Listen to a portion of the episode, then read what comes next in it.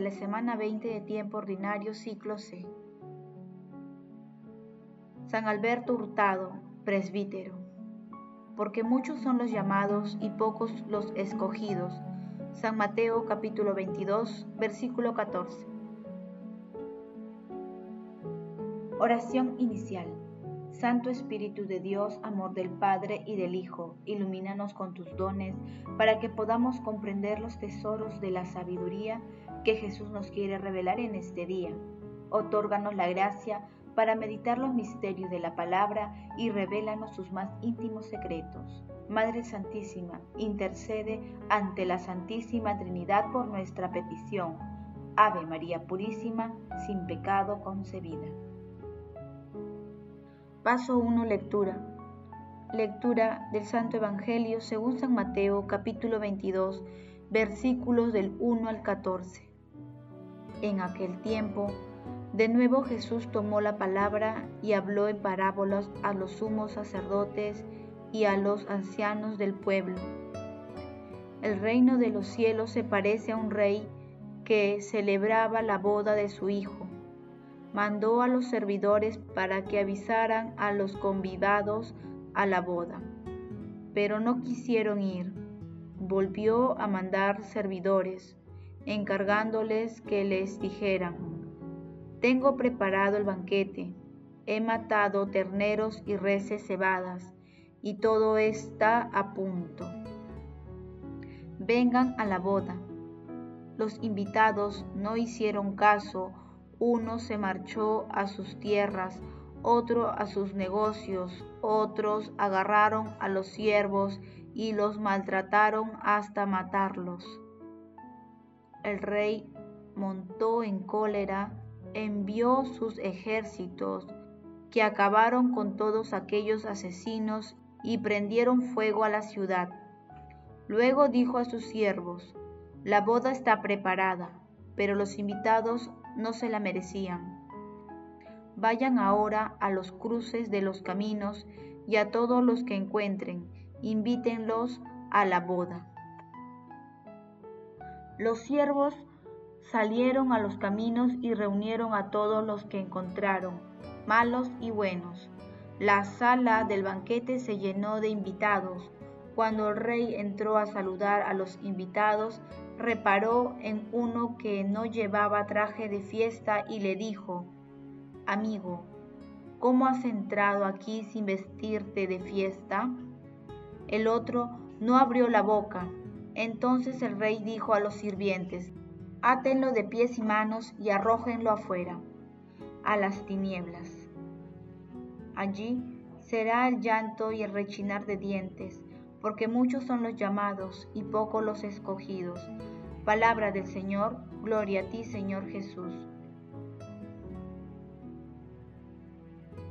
¿Qué puede haber mejor en el cielo y en la tierra que llegar a ser hijos de Dios y coherederos de Cristo?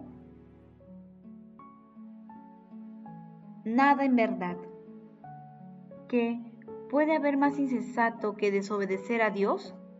El que cree, en efecto, que Dios existe se hace un concepto muy grande de Él, puesto que sabe que es el único soberano, creador y Señor de todas las cosas, que es inmortal y que su reino no tendrá fin.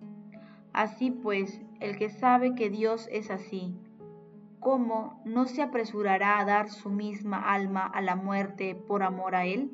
Simón, el nuevo teólogo. San Alberto Hurtado nació el 22 de enero de 1901 en Viña del Mar, Chile, en el seno de una familia cristiana. Cuando tenía cuatro años su padre falleció. Su madre quedó sola a cargo de Alberto y de su hermano. En 1909 ingresó al Colegio San Ignacio, donde comenzó a manifestarse su vocación por el sacerdocio. En 1923 ingresó al noviciado. Fue ordenado sacerdote en Bélgica en 1933. Volvió a Chile en 1936. En cada lugar, el padre Alberto Hurtado veía la cara de Cristo en los pobres. Fundó el Hogar de Cristo en 1944. Tenía 51 años cuando le diagnosticaron cáncer. Pese a los fuertes dolores de su enfermedad, siguió trabajando por Cristo. El 18 de agosto de 1952, el padre Alberto Hurtado partió al encuentro con Cristo. El 16 de octubre de 1994, San Juan Pablo II beatificó al Padre Hurtado y fue canonizado el 23 de octubre de 2005 por el Papa Benedicto XVI. En la mención dedicada a la vida del Padre Hurtado durante la misa de canonización de cinco nuevos santos, el Papa hizo notar cómo el programa de vida de San Alberto Hurtado fue la síntesis de amarás a Dios con todo tu corazón y a tu prójimo como a ti mismo.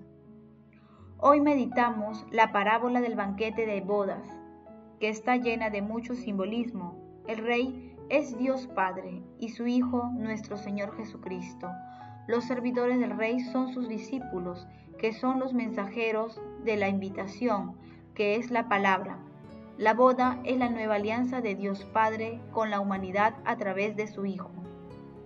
El Rey nuestro Señor Dios pedía gratitud, pero su invitación a la nueva alianza es rechazada por los primeros invitados que incluso matan a algunos mensajeros.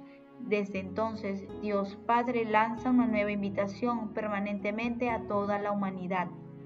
La parábola muestra que el reino de los cielos representa una propuesta radical que subvierte el orden del mundo para el que la santidad es insoportable. Por ello, el texto es una invitación a llevar traje de fiesta, un traje de conversión, revistiéndose espiritualmente a imagen de Dios, es decir, revistiéndonos de Cristo. Paso 2. Meditación. Queridos hermanos, ¿cuál es el mensaje que Dios nos transmite a través de su palabra? La invitación a participar en las bodas del Cordero es permanente y universal. La mesa del Señor está dispuesta para todos aquellos que quieran asistir correctamente. Dios Padre no se cansa de invitarnos a través de la iglesia. Por ello, agradezcamos a Dios Padre por tan grande y hermoso llamado y aceptemos su invitación. Vistamos nuestro corazón con un traje de arrepentimiento, de amor y misericordia, y vayamos presurosos al encuentro de nuestro Señor Jesucristo a través de su palabra, de la Santa Eucaristía, de la adoración del Santísimo Sacramento y de la oración, teniendo como gran intercedora nuestra Santísima Madre. Vistámonos con el traje de la caridad, realizando obras de misericordia en favor de nuestros hermanos más necesitados aquí y ahora. Hermanos, a la luz de la palabra respondamos.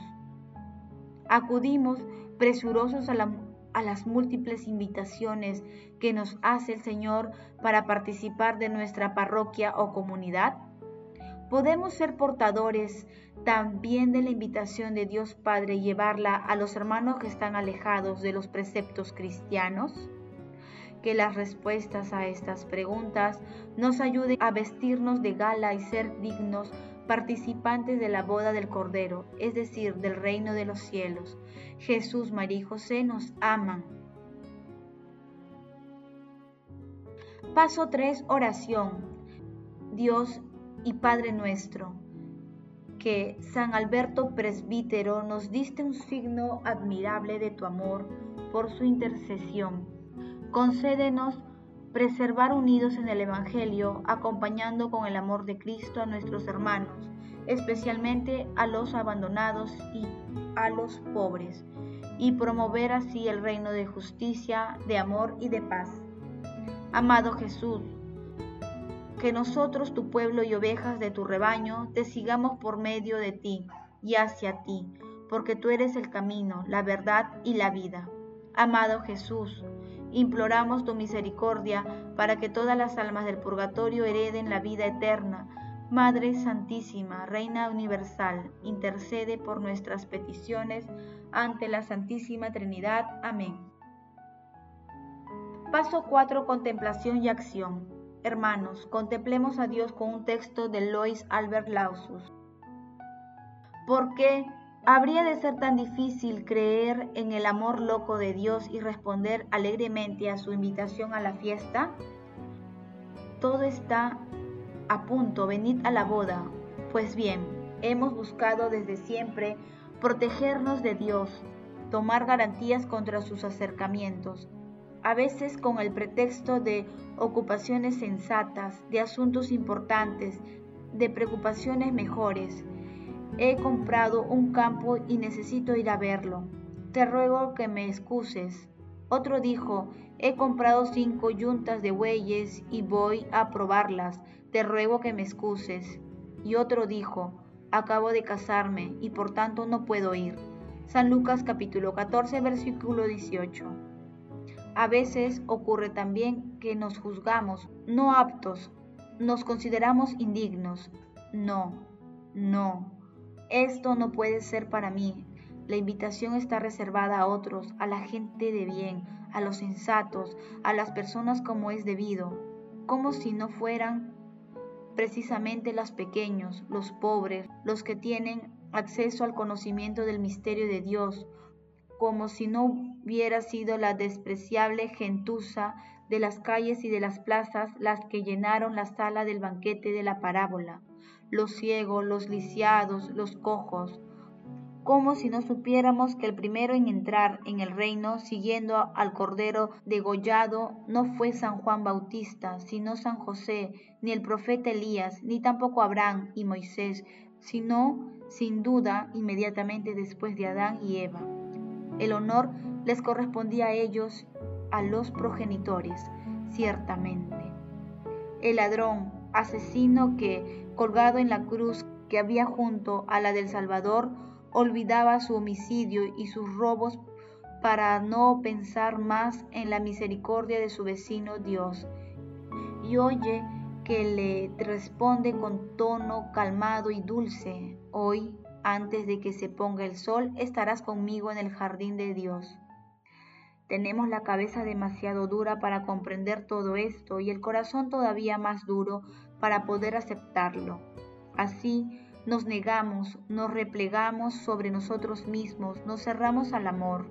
Excúsame, excúsame. En el fondo se trata de falta de serenidad con nosotros mismos. Es una enorme gracia no ponernos coléricos con nosotros mismos, con los otros y creer, en cambio, en el amor fiel y loco de Dios que viene a salvar lo que estaba perdido. Queridos hermanos, hagamos el propósito de testimoniar a nuestro Señor Jesucristo con nuestras acciones cotidianas, proclamando las maravillas del amor de Dios. El amor todo lo puede. Amemos que el amor glorifica a Dios. Oración final. Gracias Señor Jesús porque tu palabra nos conduce por caminos de paz, amor y santidad. Espíritu Santo, ilumínanos para que la palabra penetre a lo más profundo de nuestras almas y se convierta en acción. Dios glorioso, escucha nuestra oración. Bendito seas por los siglos de los siglos. Madre Santísima, intercede ante la Santísima Trinidad por nuestra petición. Amén.